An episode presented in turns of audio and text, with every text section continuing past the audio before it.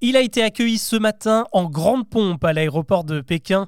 Emmanuel Macron débute aujourd'hui une visite d'État de trois jours en Chine avec une longue liste de sujets à aborder avec le président Xi Jinping. Quels sont les enjeux de cette rencontre? C'est ce qu'on va voir ensemble aujourd'hui. Bonjour à toutes et à tous et bienvenue dans Actu, le podcast qui vous propose un récap quotidien de l'actualité en moins de 7 minutes. C'est parti. C'est une visite décisive pour l'avenir de la France, mais aussi de toute l'Europe. Emmanuel Macron va sillonner la Chine jusqu'à vendredi, un séjour durant lequel il va rencontrer des expatriés français, des étudiants chinois et surtout son homologue Xi Jinping pour une grosse discussion prévue demain.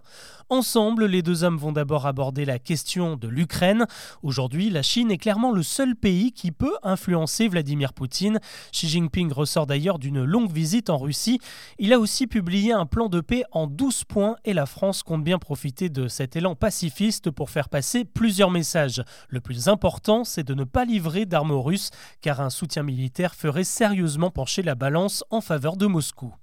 Autre sujet important, le rétablissement des relations diplomatiques entre la France et la Chine. Elles ont été sérieusement obstruées avec la crise du Covid. Il faut aussi relancer la machine commerciale. Et pour cela, Emmanuel Macron a embarqué avec lui une soixantaine de patrons d'entreprises françaises comme Airbus, EDF ou encore Veolia. Les stylos devraient donc chauffer ces prochains jours pour signer des contrats stratégiques. La France a aujourd'hui un accès réduit au marché chinois.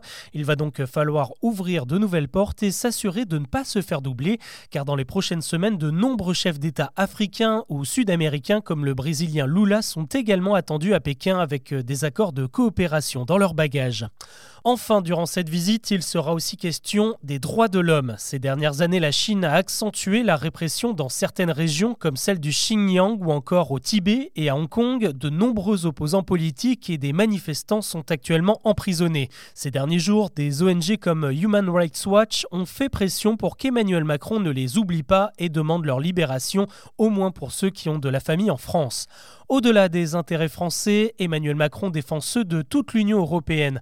La preuve, c'est qu'il est venu accompagner d'Ursula von der Leyen, la présidente de la Commission. Mais pour avancer sur certains sujets, la Chine pourrait exiger en retour que les Européens prennent leur distance avec les Américains dans un contexte ultra tendu entre les deux superpuissances. L'actu ce mercredi, c'est aussi cette nouvelle journée de mobilisation contre la réforme des retraites programmée demain. Côté perturbation, ce sera moins compliqué que les fois précédentes. Dans les écoles primaires, 20% des profs seront absents contre 30% la semaine dernière. Dans les transports, il faudra compter 3 TGV sur 4 et 1 TER sur 2. Le trafic sera quasi normal dans le métro parisien et 80% des vols seront assurés dans tous les aéroports. Ce matin, les représentants de l'intersyndicale avaient rendez-vous avec avec Elisabeth Borne, mais la réunion n'a rien donné. Chacun campe toujours sur ses positions. Pendant ce temps, on avance sur d'autres sujets du côté du Parlement. Aujourd'hui, le Sénat doit valider une mesure à destination des étudiants. Le but, c'est de garantir des repas à prix réduit dans toutes les facs et les écoles du pays. En fait, il y a encore beaucoup de lieux d'études qui ne bénéficient pas d'un restaurant universitaire géré par le Crous, où les prix tournent habituellement autour de 3,30 euros le repas. Concrètement, pour ceux qui n'ont pas de resto U, ce sont d'autres restaurants ou des cafétérias qui signeront un accord avec l'État pour proposer des tarifs préférentiels. Et même quand on n'est pas étudiant, on n'est pas à l'abri de la galère. La preuve avec cette nouvelle étude sur les habitudes de consommation des Français. Elles ont été bouleversées par l'inflation qui était de 16% sur l'alimentaire en mars. Conséquence, eh bien la moitié des Français avouent désormais qu'ils n'ont plus les moyens de vivre décemment. 38% n'arrivent plus à boucler leur fin de mois et 77% ont dû renoncer à leurs loisirs, à commencer par les vacances. Autre enseignement, à la place du panier anti-inflation, de nombreux sondés préféreraient avoir un chèque alimentaire de 100 euros pour faire leurs courses.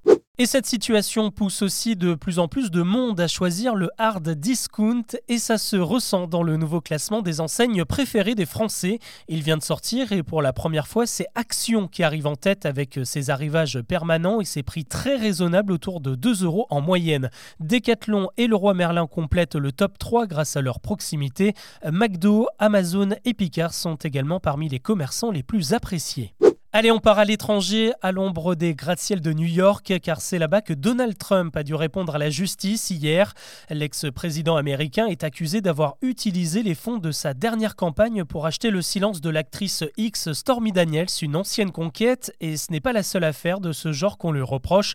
Au total, 34 chefs d'accusation pèsent contre lui. Il a plaidé euh, non coupable pour chacun d'entre eux. Pour le moment, Donald Trump reste candidat à l'investiture républicaine pour la prochaine élection présidentielle prévu euh, d'ici un an et demi. En cas de duel avec Joe Biden, il serait au coude à coude selon les sondages. Des États-Unis, on passe au Japon avec le phénomène du hikikomori. Il s'agit en fait d'un syndrome qui pousse certaines personnes à rester cloîtrées chez elles sans aucun lien avec l'extérieur. Ça pourrait rester anecdotique, sauf que là-bas, ce syndrome touche un million et demi de personnes, selon un rapport du gouvernement japonais. Des ermites qui ne font plus leurs courses, ne vont pas chez le médecin et encore moins au travail ou en classe. Le problème, c'est que ça engendre des maladies encore plus graves comme la dépression ou la schizophrénie. Et visiblement, le nombre d'ikikomori a explosé depuis la pandémie. 20% des personnes dans cette situation s'y sont plongées à cause du confinement. Et selon une autre étude, ça touche également près de 700 000 Français. Allez, plus léger, on termine avec le festival le plus suivi au monde, celui de Coachella, qui se tient tous les ans sur plusieurs week-ends en Californie. Et pour cette édition 2023, rendez-vous la semaine prochaine du 14 au 16 avril et du 21 au 23 avril. Et bonne nouvelle, puisqu'il n'y aura même pas besoin de faire le voyage ou d'avoir un billet pour y assister. Pour la première fois, tous les shows seront diffusés en direct sur YouTube. Il suffira de se connecter sur la chaîne officielle de l'événement pour naviguer entre les six scènes du festival. Et pour le coup, il y aura du très beau monde. Calvin Harris, Björk, Rosalia ou encore les stars de la K-pop Blackpink. Il y aura aussi quelques francophones comme Angèle ou Christine and the Queens cette année. Voilà ce que l'on peut retenir de l'actus ce mercredi. Pensez à vous abonner si ce n'est pas encore fait. Je vous dis à demain pour un nouveau récap.